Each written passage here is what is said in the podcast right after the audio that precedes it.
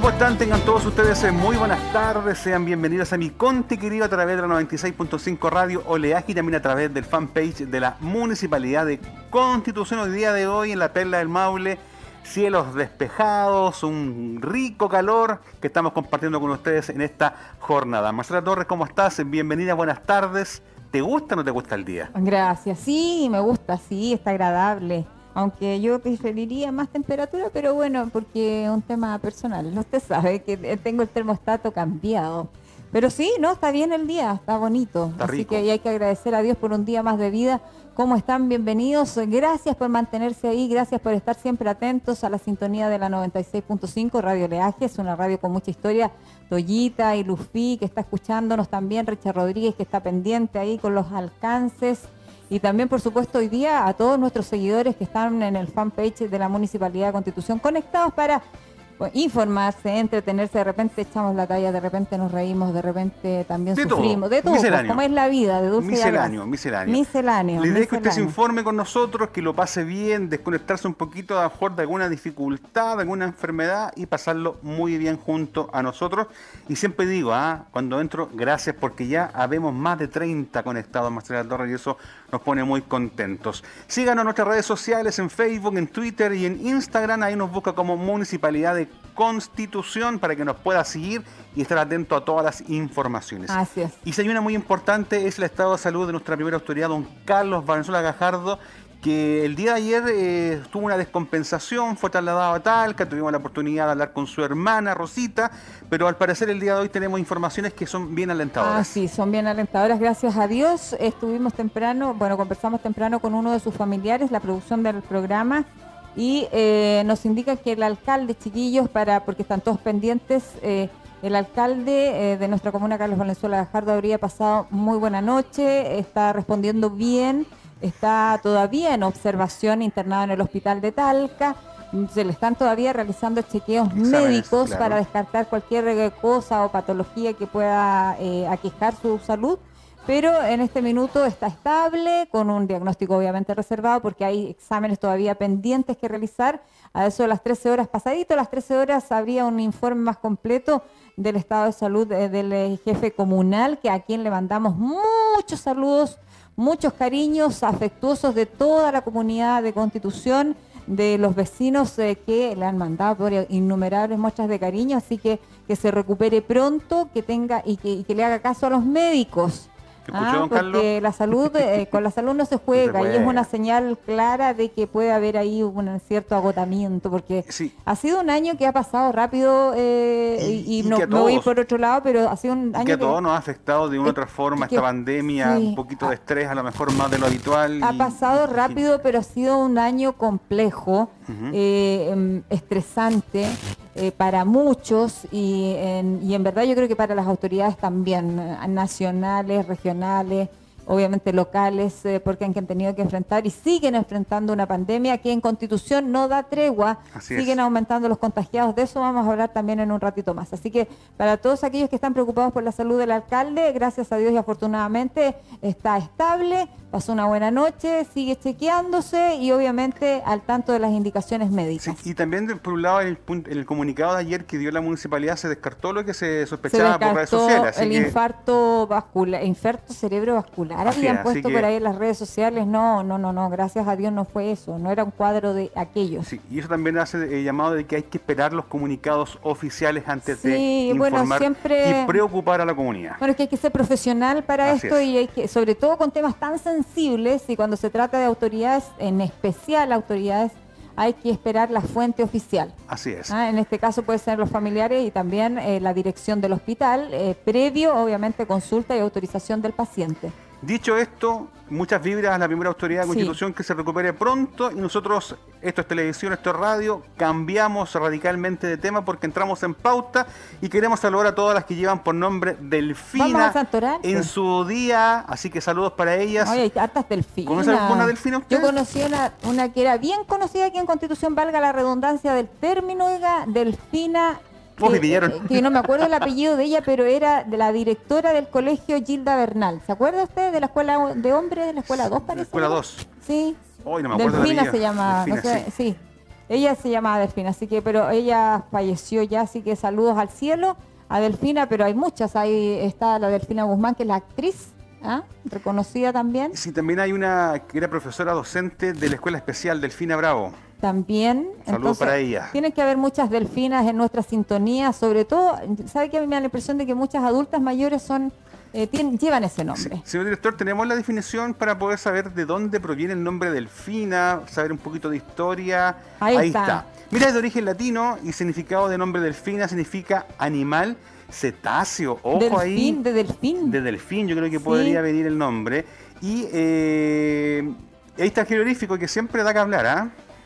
da que hablar ese jeroglífico, del nombre delfina. Claro, pues puede que venga de delfín, tiene razón, sí. Qué bonito. Un nombre latino, así que no tenemos ninguna descendencia europea. Es como el, femenino de, de delfín. De delfín, de delfín, sí. Así que saludos para ellas, a todas las delfinas. Oiga, me dice, Toyita y Lufi, que está al tanto, me dice que se llamaba Delfina Romero. Ahí, está, la muy bien.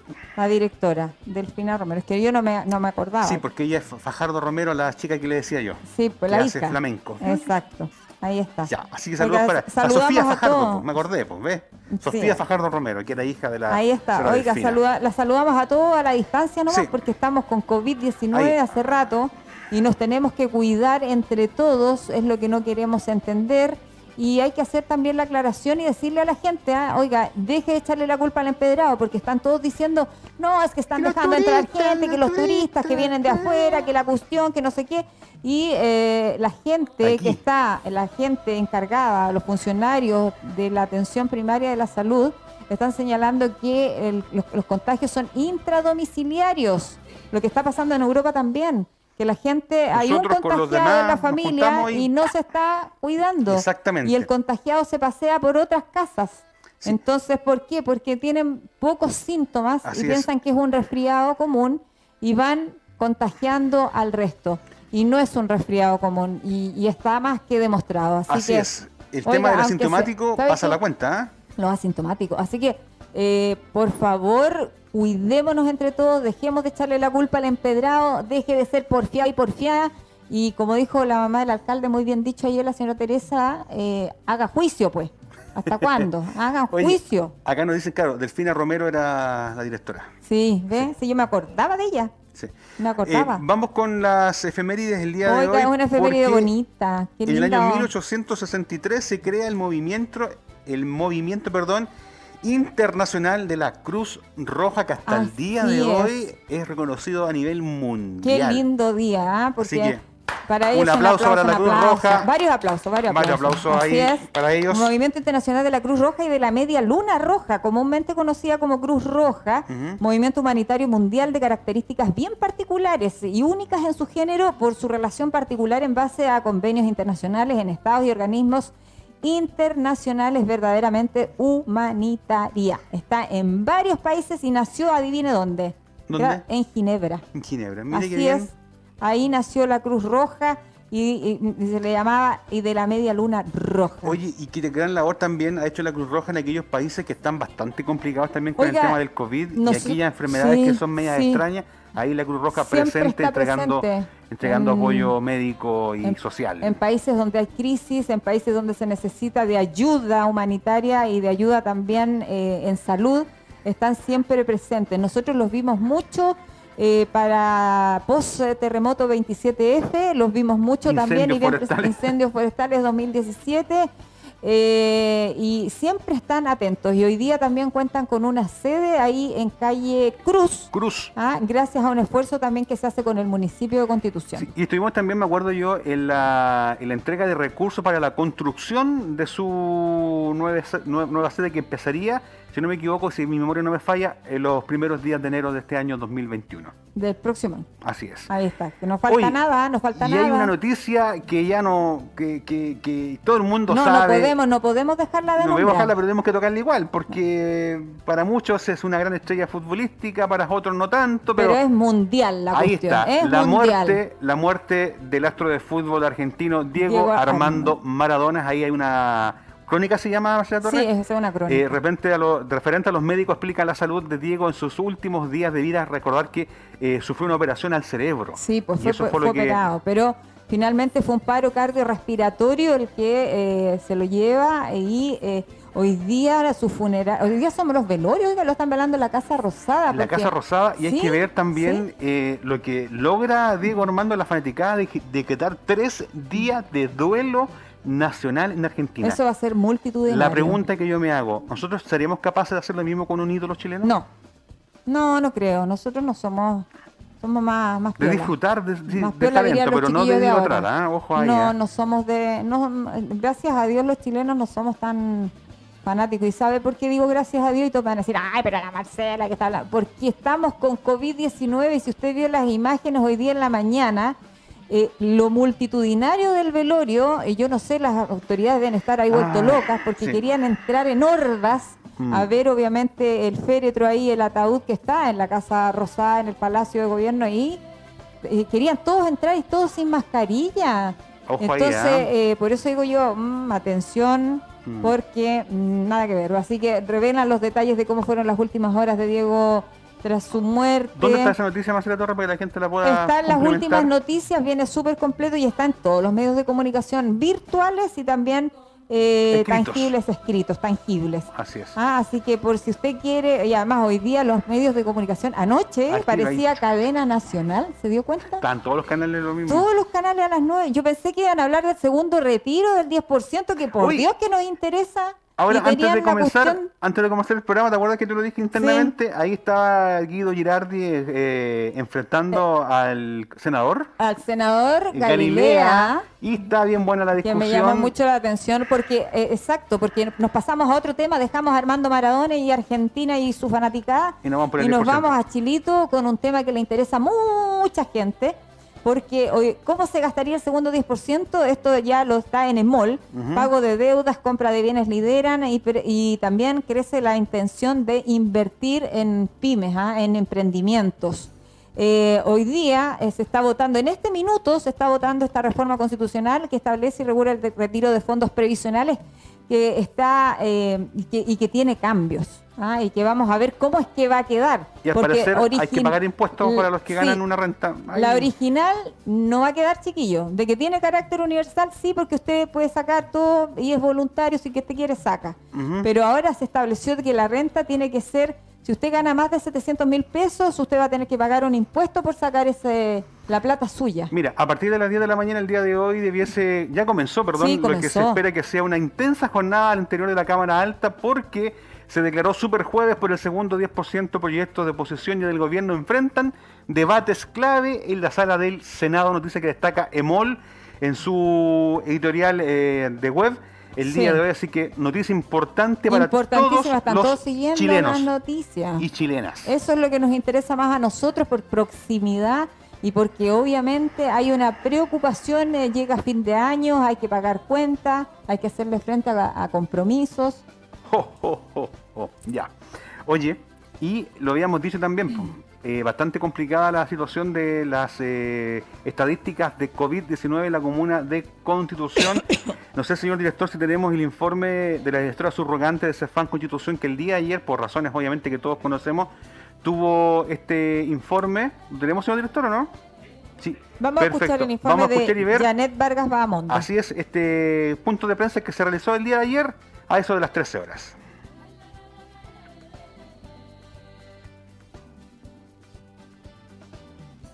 Entregar el informe COVID de la comuna. El, el 23 de noviembre, 144 muestras negativas, 9 muestras positivas, una muestra indeterminada y una muestra pendiente de resultado. El 24 de noviembre, 43 muestras negativas y 97 muestras pendientes de resultado. Por lo tanto, tenemos 98 muestras pendientes de resultado. En total llevamos 604 casos en la comuna de Constitución, de los cuales 548 están recuperados y 9 fallecidos. Eh, casos activos a la fecha son 47 casos activos que tenemos en nuestra comuna. Ahora nosotros seguimos con la pesquisa y la búsqueda activa de casos. Por lo tanto, quiero contarle que hemos aumentado en un 200% la cantidad de muestras. Por último, le quiero recordar a todos la importancia del autocuidado, el uso correcto de la mascarilla, tapando la boca, tapando la nariz, la distancia física y el lavado frecuente de manos. Eso es muy importante porque así entre todos nos ayudamos para salir adelante de esta pandemia y que estas cifras vayan disminuyendo en vez de ir aumentando. Quiero eh, dejar aquí a Angélica en la enfermedad de epidemiología para que más o menos les explique eh, cuál ha sido la dinámica de contagios que ha habido en la comuna últimamente. Bueno, contarles un poco, buenas tardes a todos, ya que últimamente, de, estas últimas dos semanas, nuestro aumento de casos se ha debido netamente a contagios intrafamiliares. Ya nuestro mayor porcentaje está siendo el contagio que yo tengo con mi familia.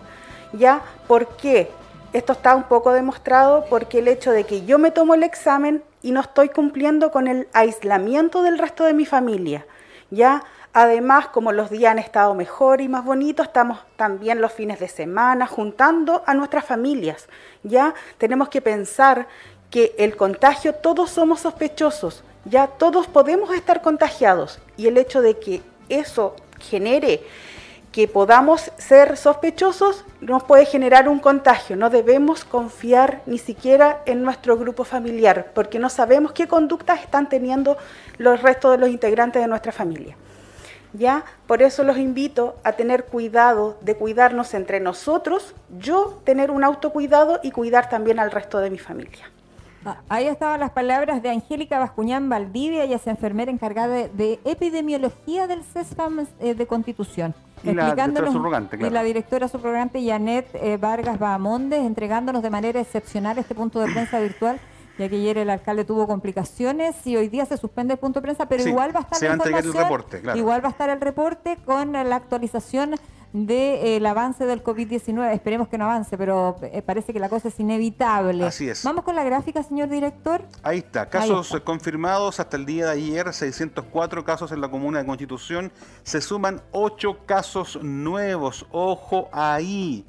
Exámenes pendientes también muy altos, 98 exámenes pendientes, recuperados 548, casos activos 47, ahí bajamos un poquitito, y fallecidos 9 en la comuna de Constitución. Le tengo mucho terror a esos exámenes pendientes maceratorios que el día de hoy vamos a revelar de esos 98 cuántos salieron positivos y esperemos que sean muy poquitos. Pero todo indica que se está yendo al alza. Eh, hay preocupación de parte, obviamente, de la primera autoridad, Carlos Valenzuela Jardo, pero también de las autoridades a nivel regional, porque esto fue demasiado rápido, mm. eh, fue de manera progresiva. Eh, hace algunas semanas teníamos una positividad bastante baja. Ahora tenemos unos 200%, 200% después de tenido cuánto? De PCR. De PCR, ¿cuánto teníamos?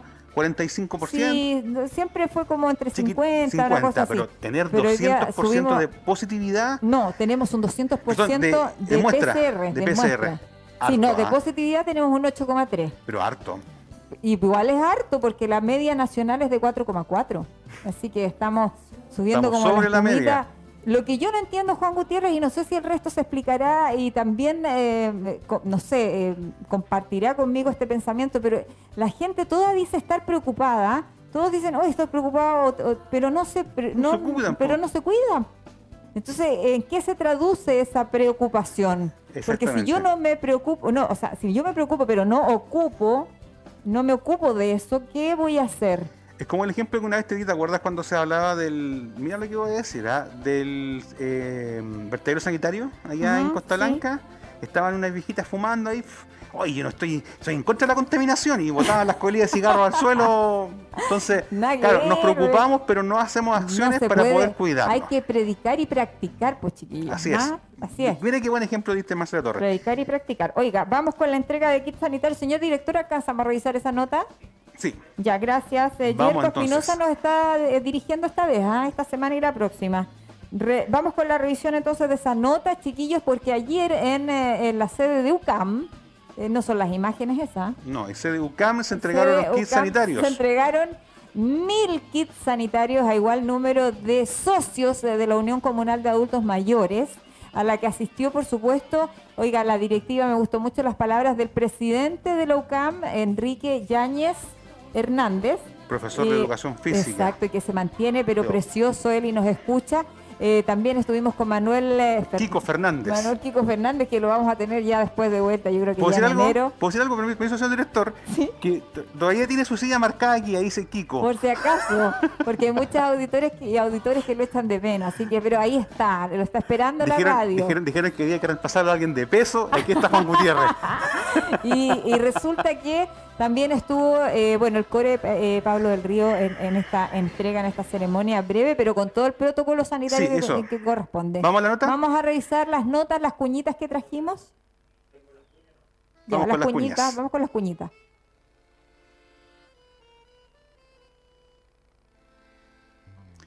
Esas no son las las cuñas, señor cuñitas, director. eso- esa, esa fue la reunión de emergencia que hubo antes de Le vamos a tirar la oreja. por el tema que eh, tenemos un error técnico ahí. Ya. Oye, Marcela, Bueno, pero- te invito a que hagamos una pausa, Oiga, pero- corrijamos el error y ya volvemos mejor, ¿te sí, parece? Sí, lo que pasa es que quería yo decir de qué se trataba el kit, que pero llevaba vamos- mascarillas faciales, que llevaba alcohol gel. Vamos a la pausa y ya volvemos entonces para poder subsanar este error. Pedimos las disculpas correspondientes. pausa y ya volvemos con toda la información. Sí.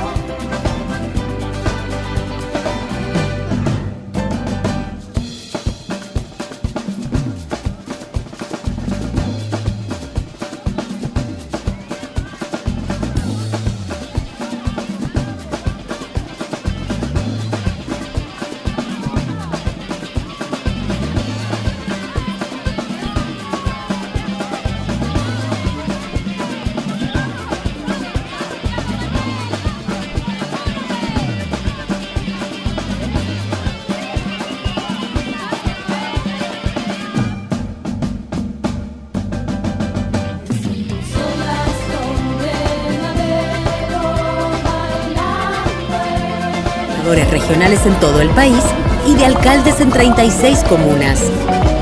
Recuerda que debes ir con tu mascarilla, alcohol gel, lápiz pasta azul y tu cédula de identidad o pasaporte que pueden estar vencidos hasta en 12 meses.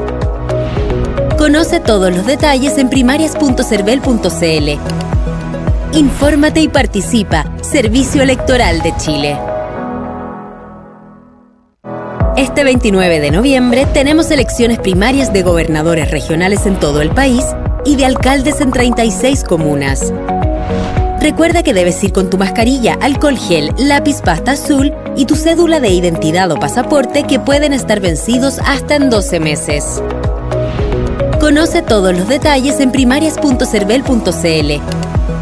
Infórmate y participa. Servicio Electoral de Chile.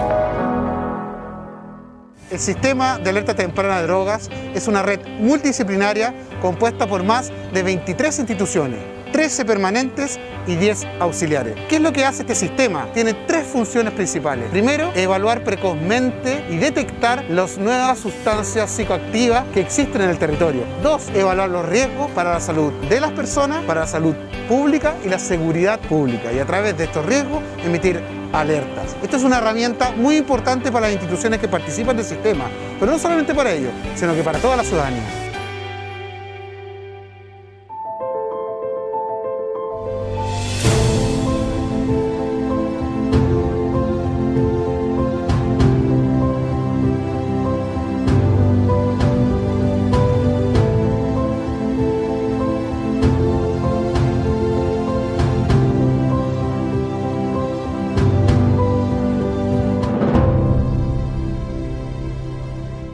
Corto, lee largo. 500 palabras o 5000. Lee rápido, lee lento. Lee libros nuevos, usados o prestados. En español, inglés, creol o braille. Lee sentado o de pie. En el día o antes de dormir. Lee cuentos, revistas, blogs o recetas. Lee.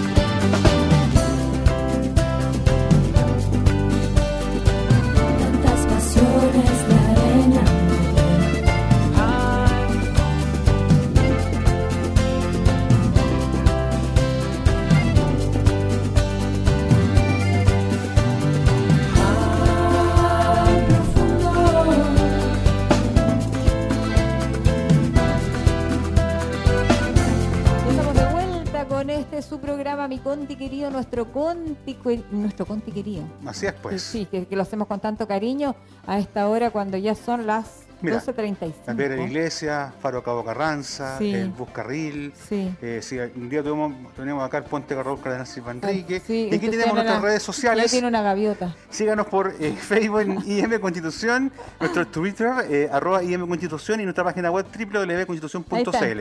Les queremos comentar que hicieron parcialmente despejados en la guagua. Ah, no, no, no, no, nada que ver. A Oye, otra cosa.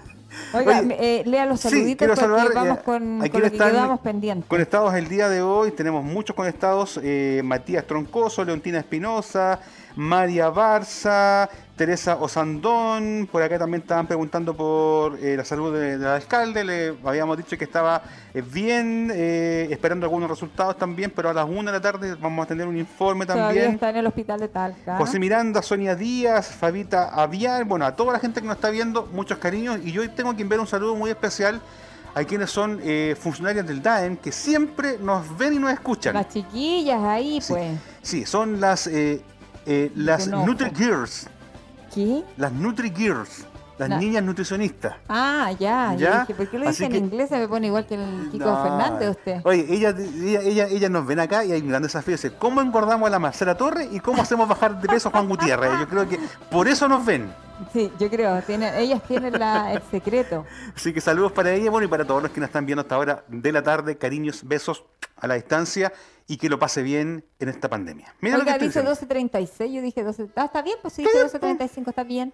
Oiga, eh, vamos con lo que quedamos anunciado antes de Sí. comerciales, porque ayer en el eh, salón de UCAM se hizo entrega, eh, obviamente simbólica, porque no estaban los mil adultos mayores ahí, de unos kits sanita- sanitarios Ujú. ah, que contienen mascarillas, 20 mascarillas eh, eh, faciales, una botella de amonio cuaternario, 10 armadillas de alcohol, de alcohol, perdón, un litro de alcohol gel, eh, 10 guantes de látex, un tríptico informativo y eh, la Oficina Comunal de Adulto Mayor suma un aporte consistente en un kit de, esti- de estimulación cognitiva, artículos indispensables para proteger la salud física y mental de esta importante población. Eh, tenemos eh, Sí. la cuña ahí, el material de audio y, y video también De don Kiko Fernández. Así Fuentes. es, encargado de la Oficina Comunal del Adulto Mayor, que nos contó más o menos de qué se trataba este proyecto. Eh, Manuel, Manuel Kiko Fernández, cuéntanos un poquito en qué se- de qué se trata este proyecto, cómo es que se eleva, cómo es que se gana y cómo van a ser distribuidos los kits. Hola Marcelita, muchas gracias por estar acá. Bueno, este, este proyecto se elevó a través de la Oficina Municipal del Adulto Mayor eh, en el gobierno regional, donde obtuvimos los recursos para eh, poder eh, postular a mil kits de sanitización, misma cantidad de adultos mayores de esta oficina. Eh, mil kits que ya están acá, eh, se han repartido 300, nos faltan 700 por, eh, por entregar y esto se está haciendo a través de la Oficina Municipal del Adulto Mayor. El mismo personal que atiende a nuestros adultos mayores durante todo el año es el ente ejecutor y va a entregar a cada sector rural, urbano, a cada casa de adulto mayor con este kit de sanitización. Oye, ¿qué es lo que contiene? A ver, este kit contiene eh, 10, 20 mascarillas, 10 guantes, amonio cuaternario, un litro de alcohol gel, eh, almohadillas desinfectantes, 10 también, viene un, eh, eh, informativo también en un tríptico y nosotros como oficina hemos decidido también eh, ponerle a este mismo kit eh, dibujos, sopas de letra, una diversa cantidad de material cognitivo para que nuestros adultos mayores puedan pasar este tiempo nuevamente, ya que tenemos rebrote nuevamente, tener que tenerlos en casa de no y hacerle un poco más eh, agradable eh, el encierro, por así decirlo, en las casas. De nada, gracias a ustedes.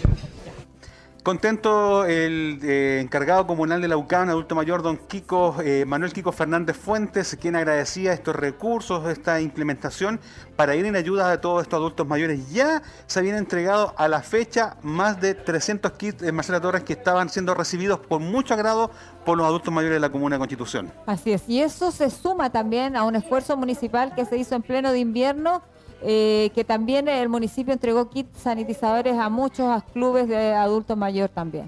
En Así plena es. pandemia, o sea, en pleno invierno, no en plena Así pandemia, es. porque estamos en plena Y pandemia. esa ceremonia se realizó, Marcela, con todo, cumpliendo Con todo con, el todos los protocolos de distanciamiento físico, uso de mascarilla, alcohol gel y con un aforo muy reducido de Estaba adultos mayores que representaron a la gran mayoría de todos aquellos. Mira, llegó el viejito Pascuero. Prácticamente la, la directiva, ¿qué anda haciendo usted con todo este cachureo? ¿Viene sanitizado Ignacio ese señor? No? nos trajo usted eso para que Pero hagamos la mostre- oficina. mostre- mostremos algo. Pero qué bueno. Pero mostremos algo, a ver. Mire qué lindo. Pero no, yo, permiso, pa- pa- señor director. Yo sé que usted se va a enojar, no estoy ni ahí que se enoje en total. Ya, ahí está. Miren, llegó Navidad a la oficina, qué bueno. Esto Oye, es espíritu navideño. Me acordé de una canción de los 31 minutos dice Calurosa Navidad. Oh, qué bueno. ¿Viste? Que el departamento de comunicaciones que nos vamos a adornar. Oye, ahí, si lo ponemos aquí, si lo ponemos a la Sí, ahí. iglesia aquí, vamos aquí, Ahí, ahí. Porque estamos. Ya, ya, ya, Sí, porque desordenemos. ya, ya, nos Tenemos a alguien en el contacto. ¿A quién tenemos? A Sí, ver. tenemos en contacto. ¿Meet se llama? Meet. Videollamada. Meet. Videollamada. La tenemos ahí porque la dejamos en barbecho un ratito. Eh, Pero tiene harto, hartas cosas que compartir Mira, con nosotros. está. ¿Cómo está Loreto? Bienvenida Loreto Arias. Ella es del, del área de prevención de la, de, de la violencia contra la mujer. Ayer un día emblemático, eh, se celebró, no se celebra, se conmemora, conmemora. se recuerda que eh, no puede existir eh, violencia de ningún tipo contra las mujeres por solo hecho de ser mujeres. ¿Cómo está Loreto? Bienvenida a Radio Leajes. Eh, me imagino que ayer una jornada bastante intensa con muchas actividades. Eh, usted nos cuenta. Buenos días, Marce. Eh, no, no veo con quién estás allá, pero eh, escucho que hay alguien más. No- no Buenas logro- tardes. No buenos días, Loreto. Buenas tardes. Ah, buenas tardes ya. Ya tienen razón. Buenas tardes ya. Eh, gracias por la invitación. Habíamos quedado de juntarnos ayer, ¿cierto? Pero la salud de, de nuestro alcalde ahí eh, causó algo de preocupación en la población, así que se entiende completamente que se haya que hayamos suspendido la conversación de ayer para hoy día, porque también había una necesidad comunal de conocer el estado de salud de don Carlos, así que eh, nos enteramos que hoy día estaba mejor.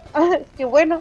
Eh, eso también nos pone a todos los, los trabajadores de la municipalidad muy contentos para poder seguir con nuestras labores y entre esas labores, bueno, está el programa Prevención en Violencia contra las Mujeres, que mm, como bien decía la, la Marce, eh, nosotros trabajamos desde el CERNAMEC para poder eh, afianzar, educar, informar a la población en cómo avanzar hacia la eliminación de todas las manifestaciones de violencia que existen contra las mujeres. Y en el día de ayer, el día 25 de noviembre, todos los años, desde el año 93, que fue declarado un día oficial por la ONU, em, se conmemora este día eh, que se le denomina en corto el Día por la No Violencia contra las Mujeres, pero el largo, que es el nombre completo de este día, es el Día para la Eliminación de todas las formas de violencia contra las mujeres. Y se pone así de esa manera de todas las formas de violencia, porque son múltiples las formas de violencia que sufrimos las mujeres eh, solo por el hecho de ser mujeres, que fue también lo que muy correctamente dijo, dijo Marcela. Hay tipos de violencia, sí, en la sociedad, múltiples tipos de violencia, pero violencia ejercida sobre el cuerpo de ciertas personas solo por el hecho de tener un género sexo específico, lo sufrimos nosotras y las disidencias sexuales. Eh, entonces es un día que busca erradicar las manifestaciones de violencia contra las mujeres y avanzar a que la sociedad se informe para ver de qué forma podemos eliminar estas formas de violencia. Eh, partir, por ejemplo, eh, identificando las violencias públicas. Eh, y que no solo la violencia se vive o se sufre o se es víctima en un contexto de pareja y en un contexto de convivencia o en la violencia intrafamiliar, que es lo que más comúnmente la gente asocia cuando hablamos de violencia contra las mujeres, porque existen otras múltiples manifestaciones que son también aquellas que queremos visibilizar, como por ejemplo el acoso laboral sexual, como por ejemplo el ciberacoso, la ciberviolencia, el mansplaining, el mansplaining, eh, hay distintos tipos también de, violencia que se viven en, en, el aspecto público, el no acceder a ciertos cargos, no tener coteos políticos para asignaciones de, de, de, candidaturas, por ejemplo, ahora que estamos en un periodo electoral, eh, eh, hay acoso sexual callejero, eh, hay hostigamiento, y, eso lo sufrimos en el cuerpo de las mujeres porque somos mujeres. Eh, este día lo que busca es avanzar es a la eliminación de estas manifestaciones de violencia. Y ayer, eh, como programa Prevención en Violencia contra las Mujeres del CERNAMEC, que funcionamos en Constitución en convenio con la Municipalidad de Constitución, nos invitaron a dar una charla, una charla breve en la Corona de la Plaza, en una actividad que tuvieron el colectivo feminista Unidas Conti.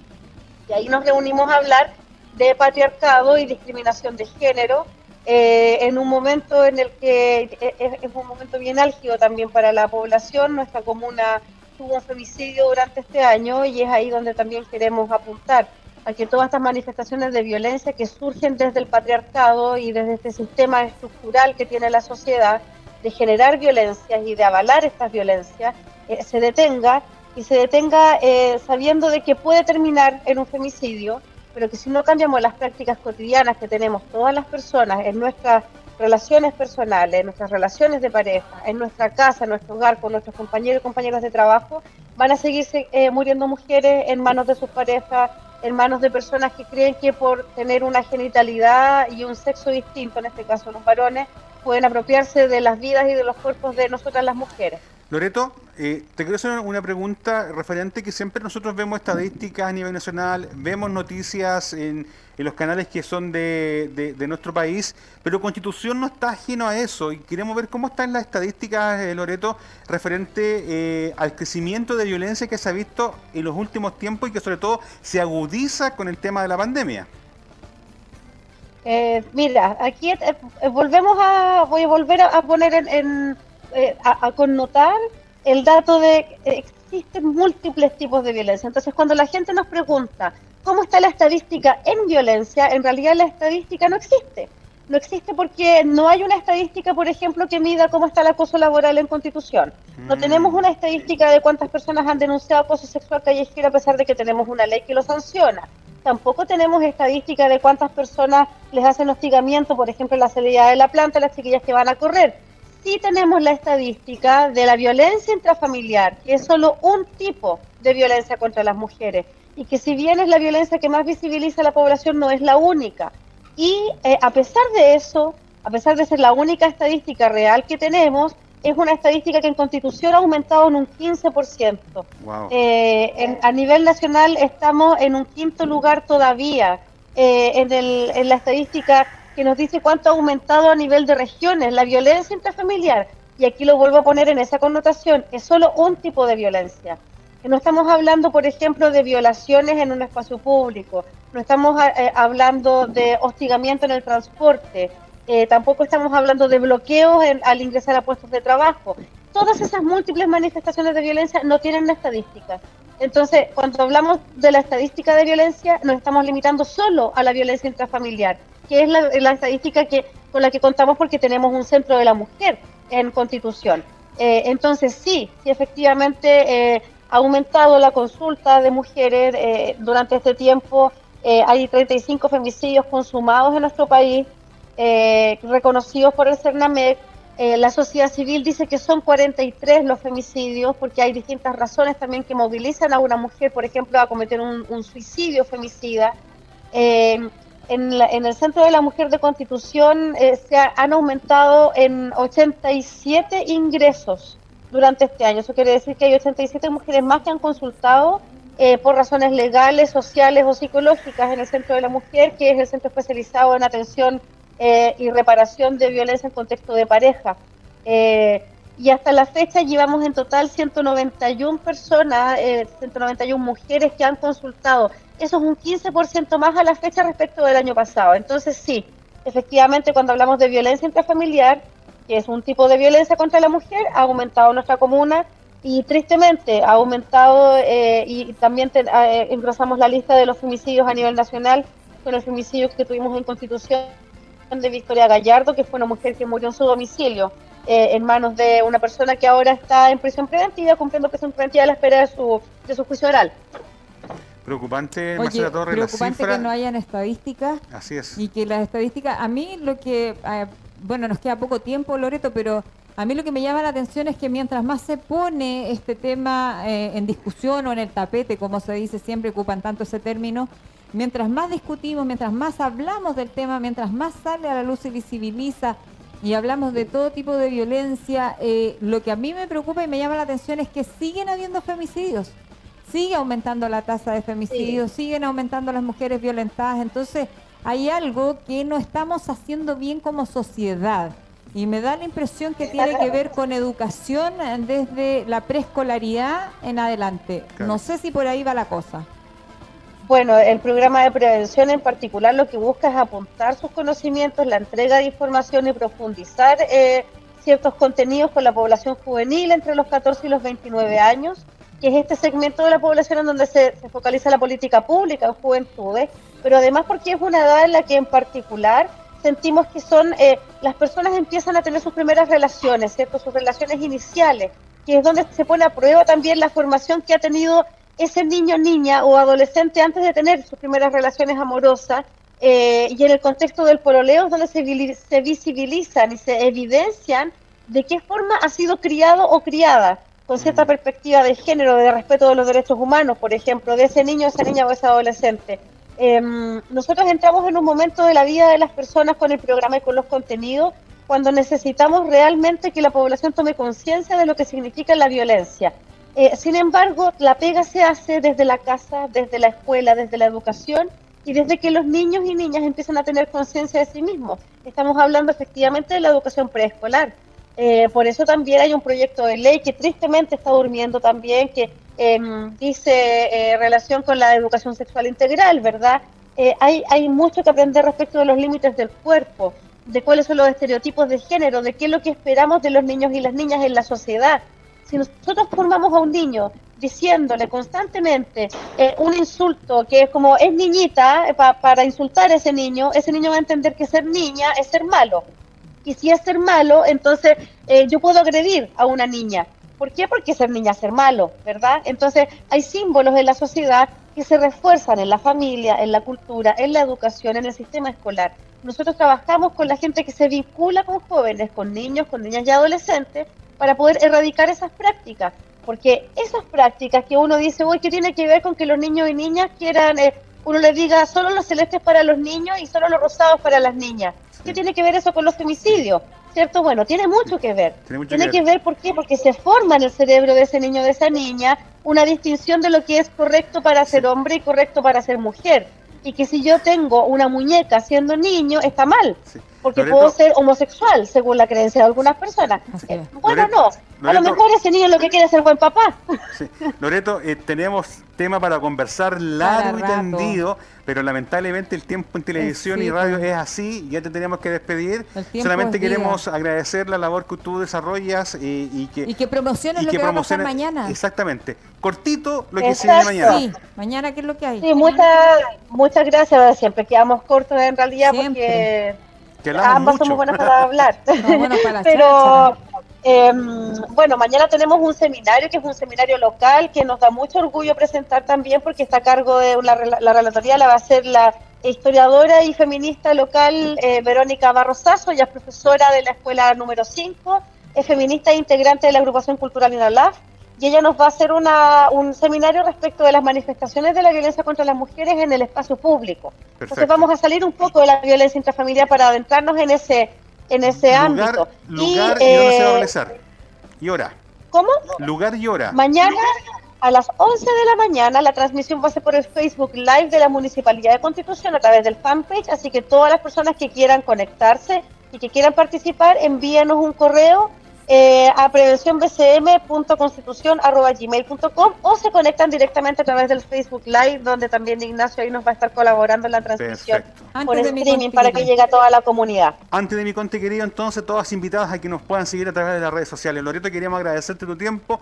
Muchísimas gracias y ahí estamos siempre para poder apoyarte y difundir todo lo que ustedes hacen. Así es. Muchas gracias. Quiero dejarle un saludo, yo no sé si lo estará escuchando, pero a don Carlos que nos alegramos mucho que se recupera hoy día. Y recordarle también a la población de que estos programas que llegan directamente a la comunidad no son posibles sin voluntad política y en este caso nuestro alcalde sí tiene voluntad política de traer programas de este tipo a la comunidad y es algo que tenemos que destacar eh, porque no todas las municipalidades lo tienen, así que es una oportunidad para nuestro territorio. Ah, Eso, los esperamos mañana en la actividad. Chao, chao, gracias, gracias. Loreto Arias. Ahí está, Loreto Arias del programa gracias. de prevención contra la violencia de la mujer que se da en convenio entre el municipio y Cernamej. Y Oye, se nos acabó el tiempo. No nos acabó el tiempo, nos quedaron dos temas, pero mañana, de- mañana vamos a hablar de los, murci- de los murciélagos El y de las de las arañas de Rincón, el IFE, que es muy importante también. y del porque- 10% si se sí, aprobó o no. Y ahí, vamos- y ahí vamos a estar rabiando. Mañana entonces nos vemos a encontrar a eso No, de las re- 12 del día en mi conti es. querido. Agradecer a todos quienes están en nuestra sintonía y también nos vamos eh, atentos porque eh, a través de redes sociales vamos a dar a entender